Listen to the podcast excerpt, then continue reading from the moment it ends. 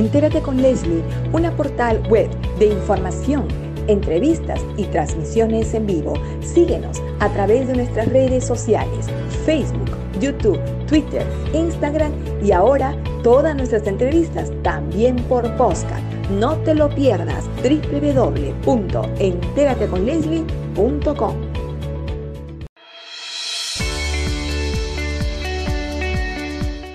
Regresamos a Entérate con Leslie.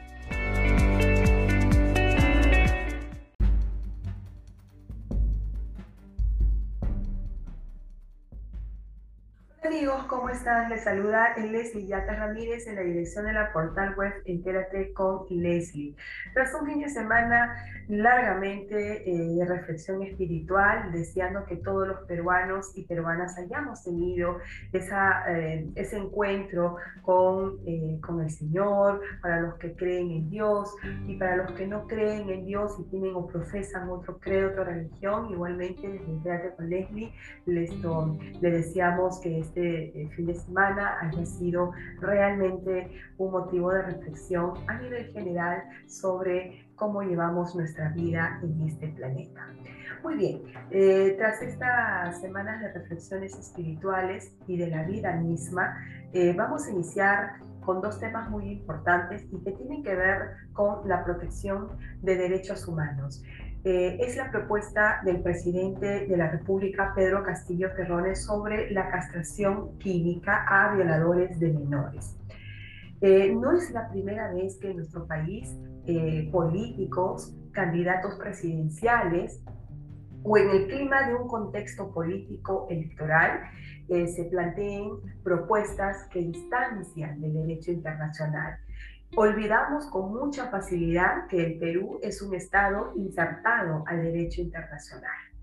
Y cuán impacto genera una propuesta que si bien puede ser muy receptiva a nivel popular, puede ser muy acogida por muchos de nosotros, por la indignación que, que nos suscitan los casos de violaciones, de violaciones a menores, como el que ha pasado recientemente en Chiclayo, en nuestro país, eh, que desde luego condenamos todo acto de violación y exigimos a las autoridades las investigaciones de inmediato, ¿no? Para que eh, se pueda eh, darle justicia, ¿no? A esta niña que ha sido víctima de una agresión sexual.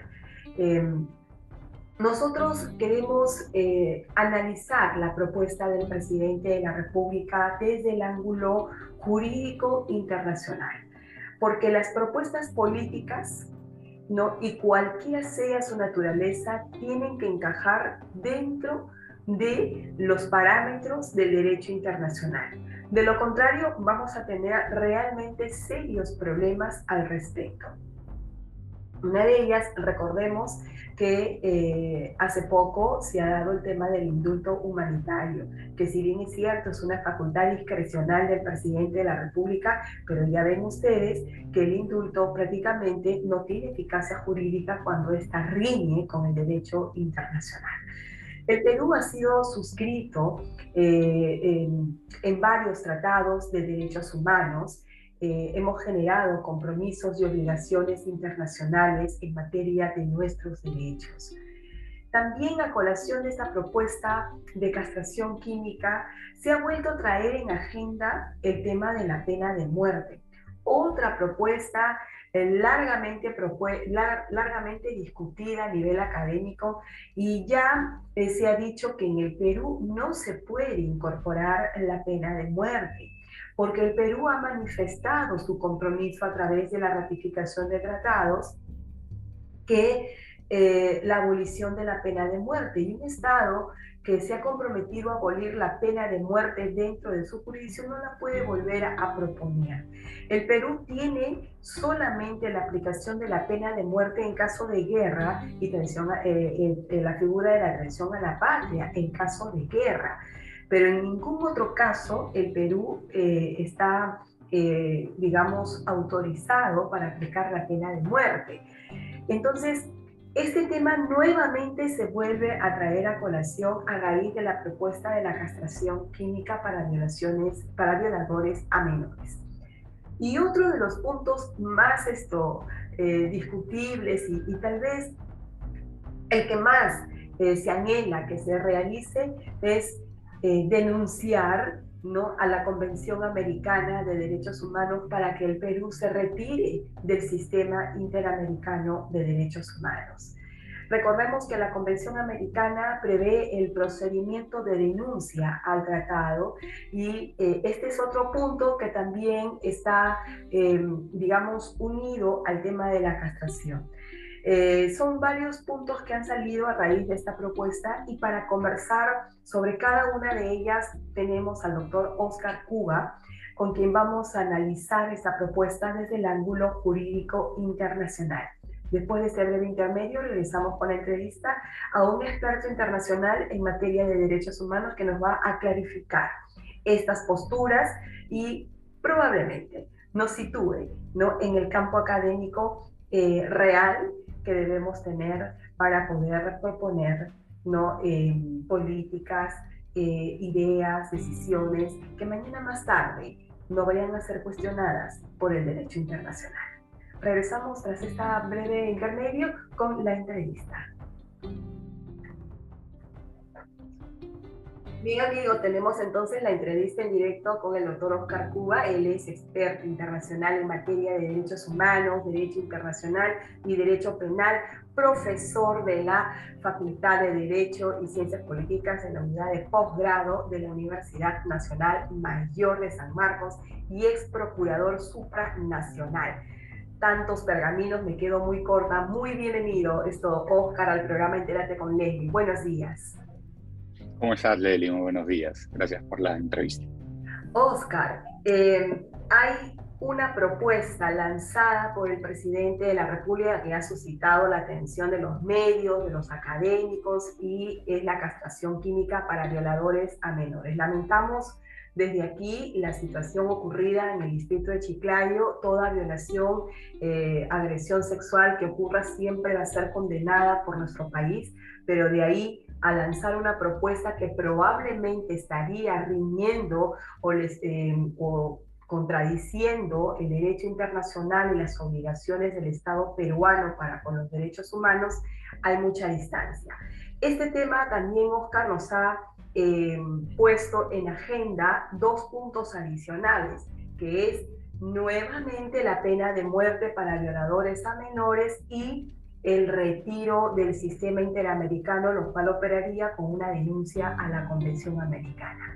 Queremos escucharte, Oscar, cuáles son tus primeras impresiones de estos puntos tan controvertidos que lanza el presidente.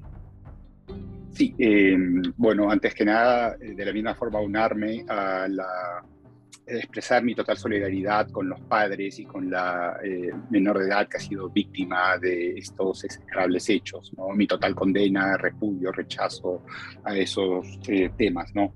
Definitivamente, esto nos lleva, esto es un caso que tiene varias dimensiones, ¿no? No solamente dimensiones jurídicas, tiene dimensiones éticas, eh, bio, bioéticas y que tiene que ser abordado de una forma integral.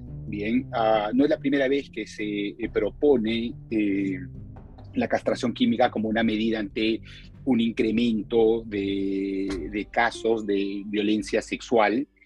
Bien, ya recordemos el año 97, el año 98 hubo un proyecto también que se presentó y que en principio fue debatido incluso por la opinión pública y tal.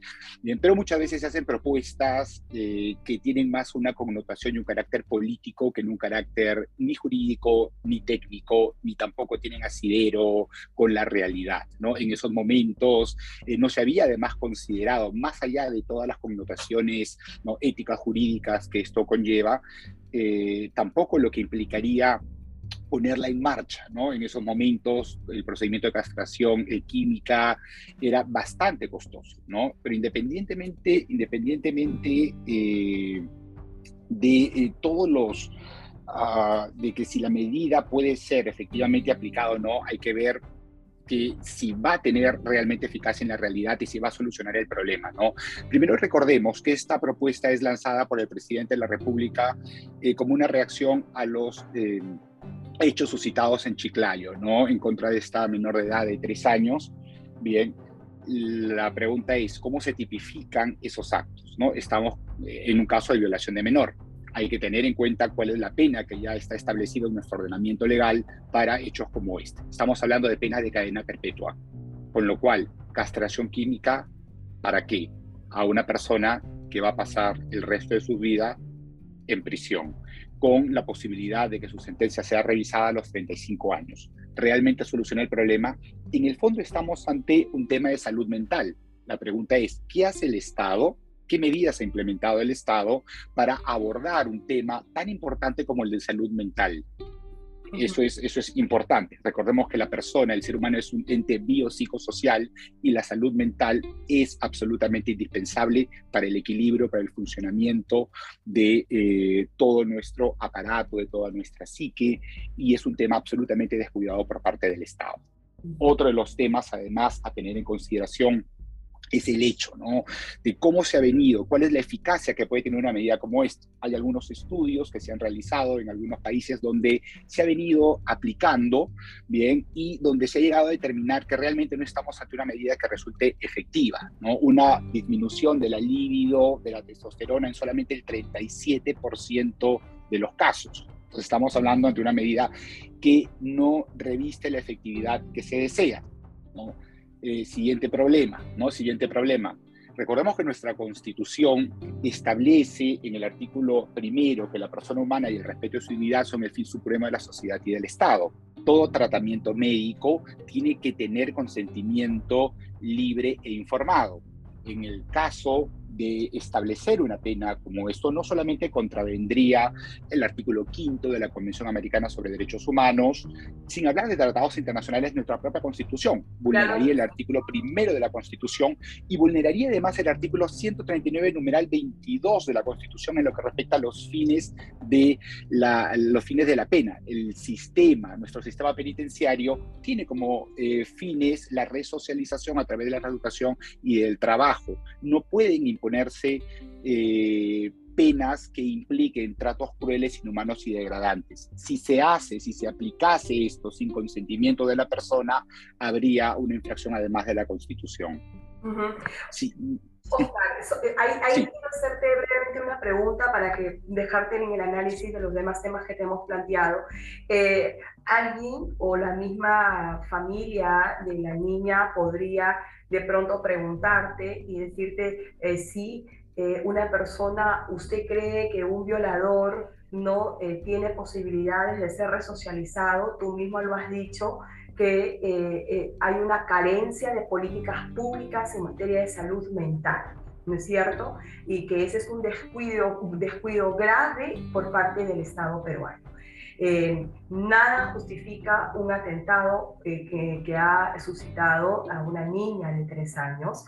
No se está justificando, por el contrario, se está exigiendo ¿no? Eh, todas las investigaciones habidas y por haber y que se condene ¿no? a ese violador, ¿no? a la pena más alta, que es la cadena perpetua. Si es una persona que ya nunca va a salir de la cárcel, entonces ¿Qué fin resocializador podemos aplicar en este caso? ¿No? A ver si, si nos puedes contestar esta pregunta. Sí, eh, bueno, es un aspecto que ha sido abordado por el Tribunal Constitucional ya en el año 2005, ¿no? Si realmente la pena de cadena perpetua es una pena constitucional o no.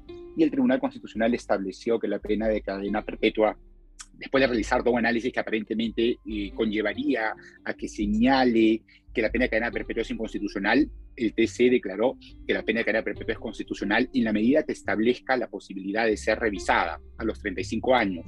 Pero independientemente de ello, de toda la discusión de que si una persona va a pasar el resto de su vida en prisión, bien, eso no implica que el Estado, eh, la posición de garante que tiene el Estado con respecto a los derechos del interno cesen. El Estado tiene que aplicar una política penitenciaria intramuros y en esa política penitenciaria intramuros está todo el tratamiento, no solamente médico, pero también psicológico, psiquiátrico que merece el interno.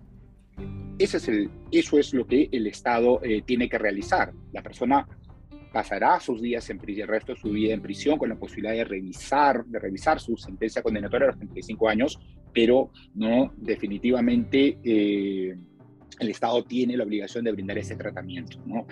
Que el Estado no lo haga es otra cosa. ¿no? Lamentablemente en nuestro país existe una disociación entre el ser y el deber ser. ¿no? La Constitución, las leyes establecen parámetros, muchas veces altos y tal, pero eso no implica que el Estado deba aplicar. Simplemente ¿no? dejar de cumplir, bueno, independientemente de lo que hagamos, vamos, los delitos se van a seguir cometiendo, entonces no hacemos nada. ¿no? no hacemos nada. Muchas veces se encuentra esa pasividad en lo que respecta a los funcionarios y servidores públicos y es algo que tiene que ser desterrado. La política criminal que los estados implementen tienen que cumplir dos estándares. Las políticas tienen que ser políticas criminales. Estamos hablando de los criterios para afrontar los tipos de criminalidad primero tienen que ser respetuosos de los derechos humanos y luego tienen que ser eficaces. La pregunta es, bien, ¿qué medidas de política criminal ha implementado el Estado para prevenir que casos como estos funcionen? Y es ahí donde realmente nos lleva a discutir los temas de fondo. Eh, políticas en salud mental a la población. ¿no? ¿Qué política de salud mental integral hay a la población? Ninguna. Luego, ninguna. Luego, ¿qué medidas de prevención? Patrullaje, cuál es el protocolo, cuál es el protocolo, incluso porque ya hay un protocolo en el caso de niños desaparecidos, ¿no? Con las alertas y tal, ¿no? Ese protocolo se viene cumpliendo en todos los casos. El protocolo se viene cumpliendo en todos los casos. ¿Qué medidas, por ejemplo, en lo que respecta a la videovigilancia y las cámaras de seguridad tal para poder realizar seguimiento inmediato a, en este caso, la niña que fue secuestrada, ¿no? En, en un vehículo y llevada. Eh, funcionan las cámaras de videovigilancia como un mecanismo de política criminal que logra no solamente averiguar, lograr rastrear un hecho delictivo, pero también prevenir, porque hay un elemento además disociador, ¿correcto? Entonces, ya vemos aquí que esto además nos puede llevar incluso a eh, discutir el tema, la pertinencia o no desde el punto de vista práctico, ya no solamente jurídico, porque jurídicamente es inviable ahora mismo, pero desde el punto de vista práctico, si la cadena perpetua es inviable, ¿no? Eh, vamos a ver, en principio, si estamos hablando que este tipo de criminalidad está sancionado con cadena perpetua, el hecho que esté sancionado con cadena perpetua ha implicado y ha conllevado a que la tasa de criminalidad disminuya. Ahí están las evidencias. No, Pensemos en otro tipo de criminalidad, otro tipo de criminalidad, el robo agravado. El robo agravado es sancionado en nuestro país con pena no menor de 12 a, eh, es de 12 a 20 años. E incluso si la persona queda con lesiones graves o muere, pena de cadena perpetua. Y sigue siendo el delito, sigue siendo el delito que más se comete en nuestro país. Y ahí tenemos un tema. ¿Qué hace el Estado para eso? La impunidad genera más impunidad. Y ese es el problema. Entonces, mientras no haya una política criminal que se centre en prevención, ¿correcto? Y no solamente hablando de prevención general, pero también prevención especial que tiene que ver con que el aparato, el Ministerio Público, el Poder Judicial y obviamente previamente la labor de la Policía Nacional del Perú tiene que funcionar. ¿Correcto? La impunidad genera más impunidad y de eso se trata. Entonces, la pena, el incrementar las penas o el establecer pena de muerte no cumple esa función intimidadora, pero además esa función intimidadora no es lo que está recogido en nuestro ordenamiento. No funciona la, esta función intimidadora de la pena. Está totalmente demostrado. Eh, eh no te escucho, sí. Es terrible, Oscar. Eh, en realidad, eh, justamente ese es uno de los puntos que se han estado debatiendo en otros medios, el tema de la prevención, ¿no? Y tú lo acabas de explicar muy didácticamente, ¿no? tenemos, no tenemos una política pública de salud mental para toda la población, no solamente para quienes cometen crímenes, toda la población, porque y más aún, Oscar, con el tema de pandemia, porque el tema de la, eh, bueno, se dice del arresto domiciliario, entre comillas, lo que era la famosa cuarentena, ¿no? Eso ha traído problemas mentales muy graves en las personas, ¿no? Entonces, que uno no lo quiera reconocer es cosa distinta pero vaya a su médico porque ya se están expresando o visibilizando comportamientos que no son normales. Entonces, eso es lo que nosotros de aquí, con tu análisis, llamamos la atención al gobierno para que implemente una política pública en este tema y obviamente para quienes cometen crímenes y más, más, más aún para esta generación de, crímenes que tienen que ver con agresión sexual. Ahora, lo otro, Oscar, es eh, el tema de la castración química. ¿Te parece en tu condición de, de conocedor de derechos humanos a nivel internacional una irresponsabilidad por parte del presidente de la República el haber dado o lanzar, ¿no? Como una capacidad de respuesta popular, ¿no? Eh, en la castración química, porque lo mismo se hizo con la pena de muerte con otros políticos y aterrizamos siempre en lo mismo, ¿no? En la prohibición ¿no? de medidas, conductas, decisiones o políticas que menoscaben obligaciones y compromisos por parte del Estado peruano que ha suscrito tratados. ¿no? En eso te pedimos tu aclaración, esto, Oscar. Eh, bueno, el propio presidente ha admitido ¿no? que él no se encuentra, no estaba preparado y no está preparado definitivamente para eh, desempeñar el cargo, ¿no? Y lo peor es que no está rodeado de, personas, ¿no? Y estamos hablando aquí ante un tema de, violencia sexual y vemos, por ejemplo, en muchos de los nombramientos que no condena los actos de violencia sexual, condena este acto porque políticamente considera que le va a traer rédito, ¿no? Pero realmente no se ve, no, no vemos en el presidente de la República una persona realmente comprometida en la lucha para la erradicación, la eliminación y erradicación de todo acto de violencia sexual, si no tendría varios de los ministros que tiene y varios de los altos funcionarios que tiene, que muchas veces más parece que eh, es requisito el ser una persona que tenga antecedentes de actos de violencia contra la mujer ¿no? Para eh, ser nombrado alto funcionario del Estado, ¿no? Entonces, eh, em, empecemos realmente por, por eso y por poner las cosas en claro, ¿no? Un Estado, un Estado, ni siquiera yendo ya a tratados internacionales, ¿no? Por eso yo le decía, porque como los tratados internacionales vemos y que para el Tribunal Constitucional son importantes, tenemos la última decisión en el caso de Fujimori, por ejemplo, bien, vayamos a la propia Constitución. Artículo 44 de la Constitución establece como deber primordial del Estado garantizar la plena vigencia de los derechos humanos. Bien, entonces, claro, ¿se está cumpliendo realmente eso? Hay un Plan Nacional en Derechos Humanos. Se está cumpliendo el Plan Nacional en Derechos Humanos nuevamente. ¿Qué medidas de política criminal viene implementando el Estado para evitar que estos hechos se produzcan.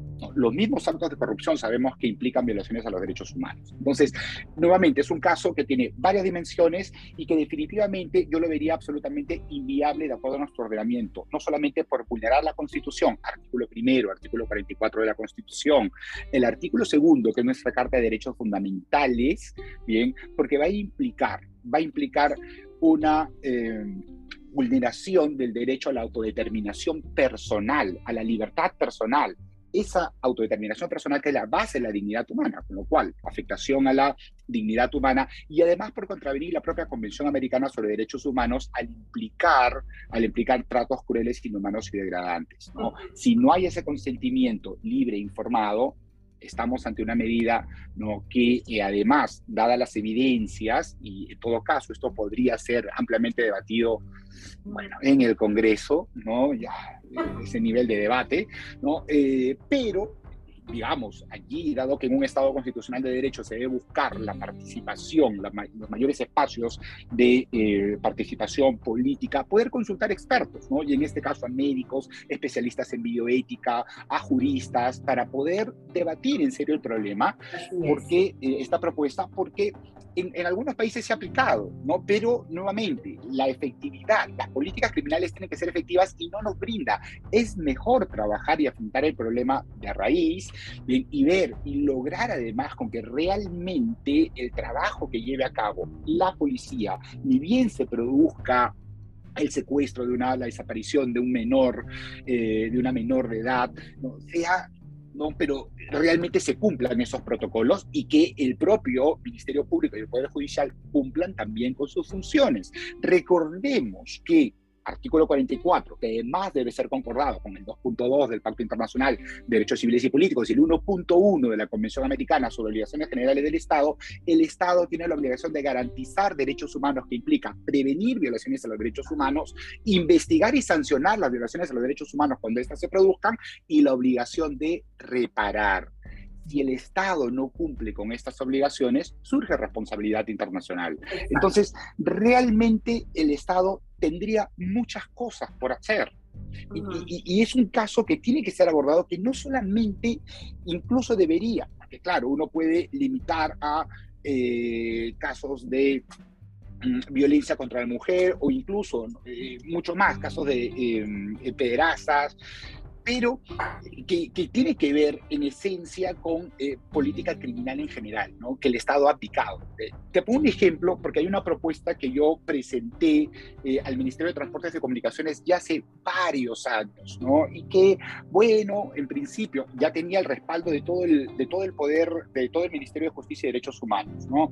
Yo les propuse utilizar, cumpliendo la ley de radio y televisión, que se cumpla la franja educativa, así como existe una franja electoral que se cumpla la franja educativa, ¿correcto? Realizamos un análisis de la ley de radio y televisión, además de la propia constitución en lo que respecta a la obligación que tienen los medios de comunicación de coadyuvar en la formación de ciudadanos, ¿bien? ¿Y para qué? Para que todos los medios de comunicación que hacen uso del espectro radioeléctrico, que es un bien, es un recurso natural que pertenece a todos los peruanos, que es lo que permite que las frecuencias y, todas las transmisiones eh, que puedan que puedan cumplir con media hora, al menos media hora, podemos discutirse 20, media, 15 minutos, pero de spots de spots que no implican publicidad estatal, sino spots que lo que hagan es contribuir a formar ciudadanos, a ese principio de respeto recíproco. Yo veo a una persona, reconozco su dignidad, como reconozco su dignidad, no lo golpeo, no lo insulto, no lo robo, no produzco tocamientos indebidos, etcétera, etcétera. Reconocer la igualdad, ¿no? Igualdad y no discriminación. Entonces, toda una serie de spots, y ya en el Ministerio de Justicia se habían elaborado estos spots, y la idea era que no hay por qué el Estado tiene que estar gastando en publicidad, porque, digamos, esto ya, ya hace varios años, 30 segundos de un spot como estos le podía costar al Estado más de 50 mil soles.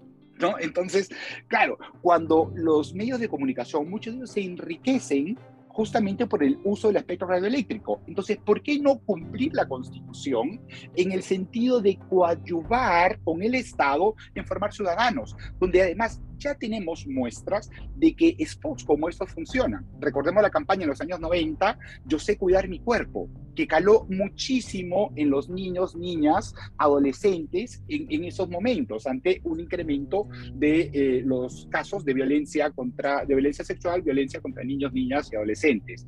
Entonces, eh, ahí estamos hablando de prevención general y es algo mínimo, pero esos granitos de arena tienen que ser, estas, estas medidas tienen que ser implementadas para partir de allí poder, poder construir ciudadanía y que nuestro aparato estatal funcione. Tiene que funcionar la Policía Nacional, tiene que funcionar el Ministerio Público, el Poder Judicial. Aplicar pena de muerte con los magistrados que tenemos ahora y el error judicial, no. Claro. Y ahí, tenemos, ahí, tenemos, ahí tenemos el problema, ¿no? O sea, lo tenemos sin letras, ¿no? Por más que nuestro código procesal penal eh, traiga una justicia garantista, renueve eh, etapas procesales, conducción procesal a cargo del Ministerio Público, pero son, no podemos eh, decir que nunca van a cometer errores, ¿no? No son sacrosantos, son personas como tú, como yo, que en cualquier momento podemos cometer algún error y cómo subsanamos un error judicial condenando a un inocente o aplicando penas, cadenas perpetuas o penas de muerte cuando tenemos un sistema judicial que no ofrece las garantías. En la práctica, en letras sí, ahí lo tenemos, eso es indiscutible, pero en la práctica, en la administración de justicia hacia la ciudadanía, nosotros hemos sido testigos ¿no? en todos los días de que hay jueces que sueltan a violadores, ¿no? Eh, no, no eh, para un caso X le dan detención preventiva de 18 meses y para otros casos que son peores o graves con menos pena no se entienden los criterios que aplican los estados.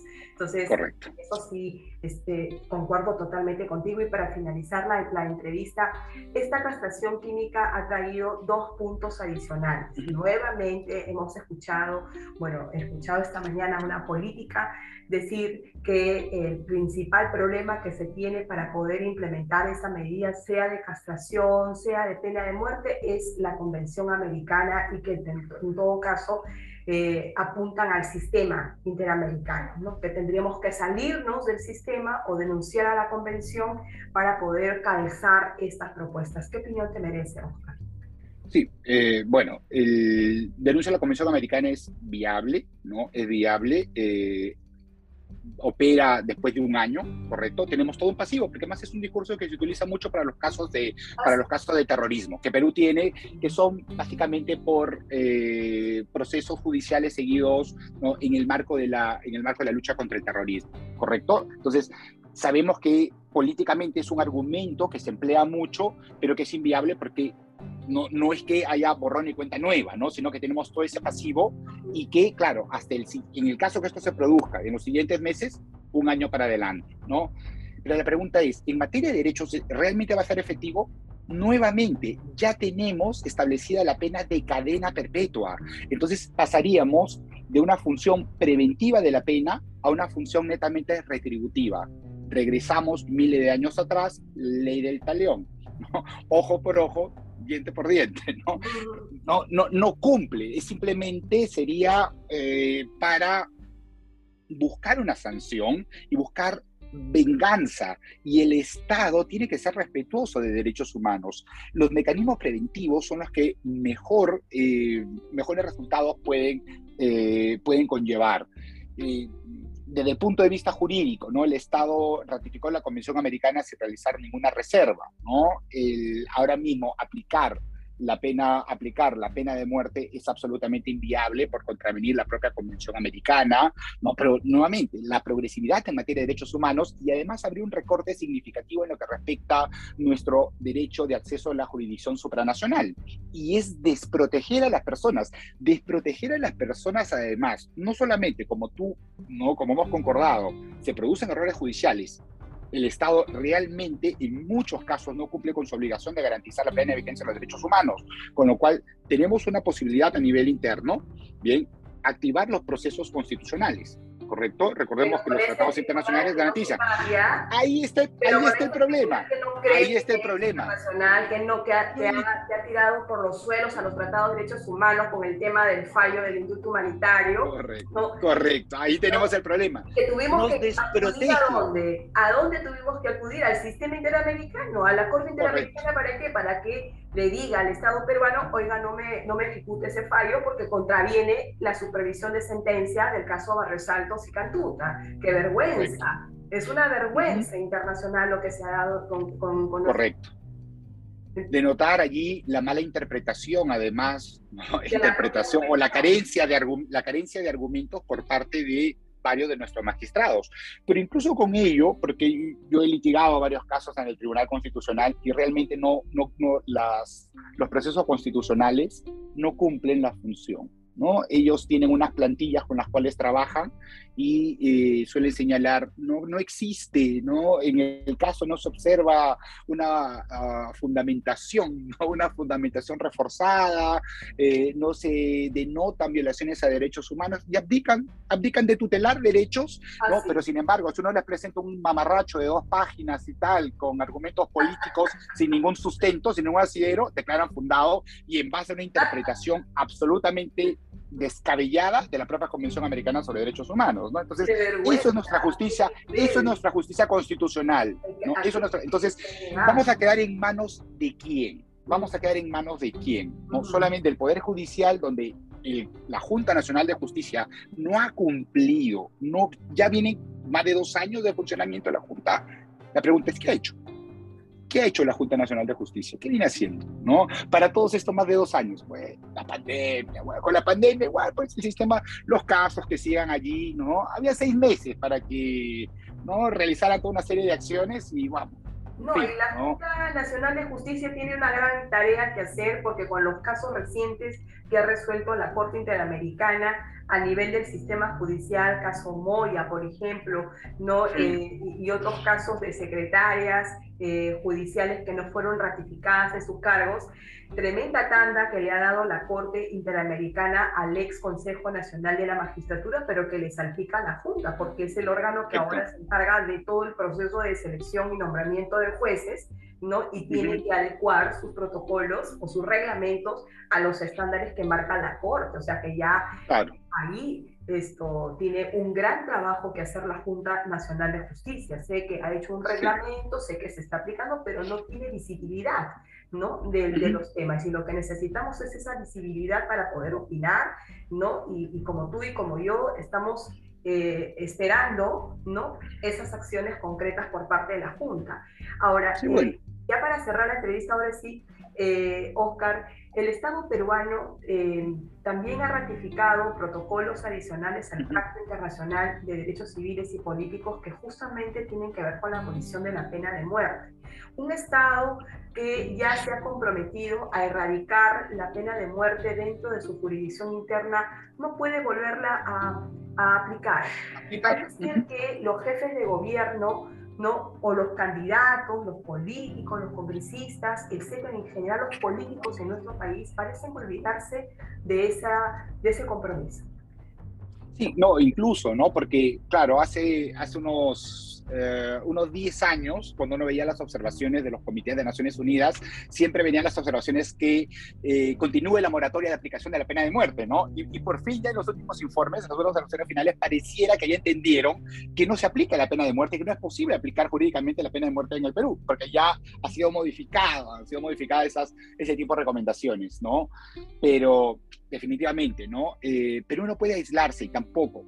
El artículo 205 de nuestra Constitución garantiza el derecho de acceso a la jurisdicción supranacional. Es una garantía para los ciudadanos. Los sistemas internacionales de protección de derechos humanos son una garantía para los ciudadanos. Si no tenemos justicia en el Perú, tenemos la posibilidad y muchas veces es, es ya la última instancia a la cual podemos, podemos recurrir cuando no tenemos justicia en el Perú. Lamentablemente, eh, yo creo que implicaría un eh, retroceso, ¿no? Y hay varios acá eh, para, las, para estas propuestas, incluida la castración química, ¿no? No solamente es la Convención Americana sobre Derechos Humanos, la Convención eh, también para la Comisión Interamericana para Prevenir y Sancionar la Tortura, porque también incluye el concepto de tratos crueles, humanos y degradantes, bien, eh, la Convención contra la Tortura y otros tratos eh, crueles, humanos y degradantes de Naciones Unidas y, y, su protocolo facultativo, ¿no? Y el protocolo facultativo también. Pero existe Entonces, un órgano eh, que es para la prevención de la tortura. Correcto, correcto. la Defensoría del Pueblo actúa, ¿no? Como un órgano, digamos, correcto. sobre el tema. Entonces, Correcto. El, el, protocolo, el protocolo facultativo de la Convención contra la Tortura y otros tratos o penas crueles, humanos y degradantes, ¿no? creó el, el subcomité de prevención de la tortura como un ente internacional, bien, y eh, determinó la obligación del Estado de tener un mecanismo nacional de prevención de la tortura que, como bien señalas, lo ejerce la Defensoría del Pueblo. Bien, entonces habría que escuchar también a la Defensoría del Pueblo que tiene que señalar con respecto a estos temas, ¿no? Es, es importante. Si se ha abierto el debate, ¿no? Se abrió en Colombia hace algunos años, bien, hay, hay que debatir, hay que debatir. Lo que no puede hacer el, lo que no podemos o puede hacer el Congreso es ante cualquier tema que pueda presentar el presidente de la República, ¿no? Eh, que esto pueda ser aprobado. No, tiene que ser. Y si quiere realmente ser abordado, que sea abordado de, de una forma interdisciplinaria. No tiene que haber un debate, ¿no? pero un debate donde puedan convocarse a, expertos de diferentes ámbitos. ¿no? Si eso no es así, difícilmente, ¿no? Difícilmente vamos a seguir avanzando. Muchísimas gracias, Oscar, por esta entrevista tan interesante, por habernos clarificado muchos puntos dimensionales de esta propuesta de la castración química, del retiro al sistema interamericano, de la condición de la pena de muerte y sobre todo de la carencia de las políticas preventivas en criminalidad que es donde más se ha centrado este debate porque tiene que ver con el tema ¿no? y la ausencia de políticas públicas en salud mental. Muchísimas gracias, Oscar. Ha sido siempre un placer, un honor tenerte en Enterarte con Leslie y será hasta una nueva oportunidad. Igualmente, muchas gracias a ti por la invitación. Gracias. Hasta luego, gracias. Hasta luego.